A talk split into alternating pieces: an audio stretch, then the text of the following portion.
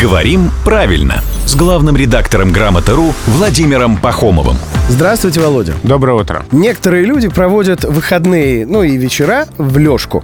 Хорошо это или плохо, как бы мы сейчас обсуждать не Это у будем. Лешки надо спросить, что все выходные они в него проводят. Это да, но мы же говорим про лежку, которая А, она Жеку. и да, из буквы Ж.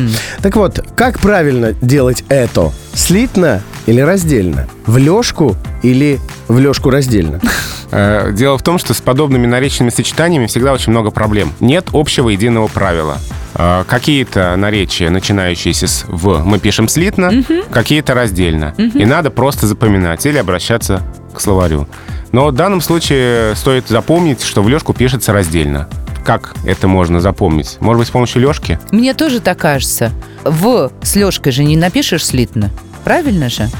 Ну, по- Ну, а пока что? да. Ну а как? Пока действует такая норма. Тогда и э, с Я лёжкой вложил тоже в сам. Рубена мысль. В лежку мысль. Да, в Лешку мысль. В общем, запомнили, Вы что в слушайте. лёжку пишется раздельно с буквой «ж». Я очень ценю лайфхаки от Владимира Пахомова. Только это Ева сейчас лайфхак придумала. А, да? Да. Я очень ценю лайфхаки от Евы Корсиковой, особенно в присутствии главного редактора «Грамотру» Владимира Пахомова. То есть каждое буднее утро в 7.50, в 8.50 и в 9.50.